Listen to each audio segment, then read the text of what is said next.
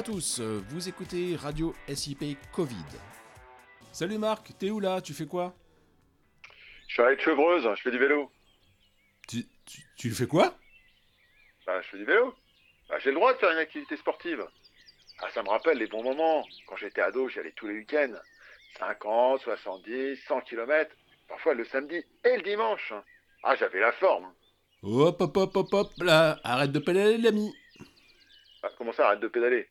Le sport, c'est bon pour la santé. Et puis je suis en règle. J'ai mon autorisation de sortie, le papier qui va bien, signé, la bonne date, le passeport. Non, je te dis, il peut rien m'arriver là. Ok, Marc, ok. Et c'est écrit quoi sur le papier? Lis-le moi. Bah, j'ai écrit, euh, tu le sais comme moi, déplacement, bref, à proximité de votre domicile. Alors, la vallée de Chevreuse, euh, tu n'es ni bref, ni à proximité de ton domicile. T'as pas bien lu le papier. ah, dis tout de suite que je sais pas lire. Et puis, euh, bref, et à proximité, c'est bien flou tout ça. D'abord, une petite heure, c'est pas long. Et puis, je suis qu'à quelques kilomètres de chez moi. Vite fait, en vélo. Ok. Tranquille. Ok. Tu, tu, lis ce que tu veux bien lire. T'interprètes les éléments à, ton avantage. C'est un peu comme le fou qui affirme que les autres sont fous de croire qu'il est fou alors qu'il n'est pas fou. Bah, mais je suis pas fou quand même. Ah, bah si, un peu. Tiens, je te donne un exemple. Tu continues à faire ton vélo. Tu croises un gars qui a le coronavirus, mais c'est pas forcément marqué sur son maillot. Il te double en montée, parce qu'il est plus fort que toi.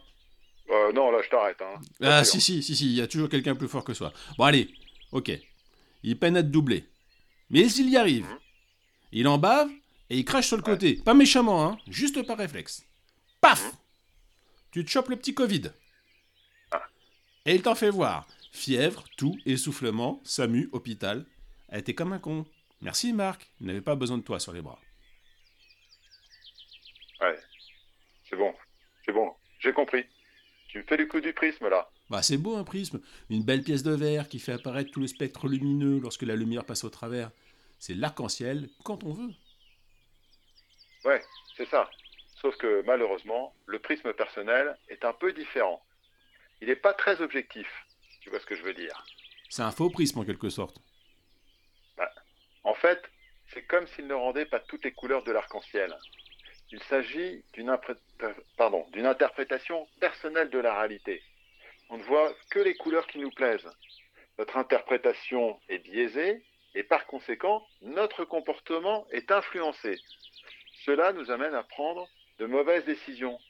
Donc, autant prendre conscience des bugs de son prisme pour ne pas en être victime. Je suis bien d'accord avec toi. Mais, mais seul, c'est difficile. Hein Heureusement que je t'ai appelé pour te titiller ta conscience. Ouais, tu as raison. Le regard extérieur peut corriger le prisme personnel. On est ainsi plus vigilant et on a plus de chances de faire les bons choix, de prendre les bonnes décisions, d'avoir le bon comportement. Mais voilà que la sagesse a frappé notre ami.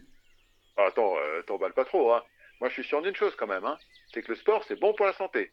Ça, tu pourras pas me l'enlever. J'y crois que dur comme fer. Ouais, ouais, ouais. C'est surtout une croyance. Et pour le coup, c'est une croyance qui est aidante. Allez, garde-la. En attendant, tu rentres à la maison dardard, tu ranges ton vélo jusqu'à la fin du confinement. Pour les croyances, on en reparlera. Allez, salut Marc. Salut Arnaud. Salut, à, tous, et, portez-vous bien.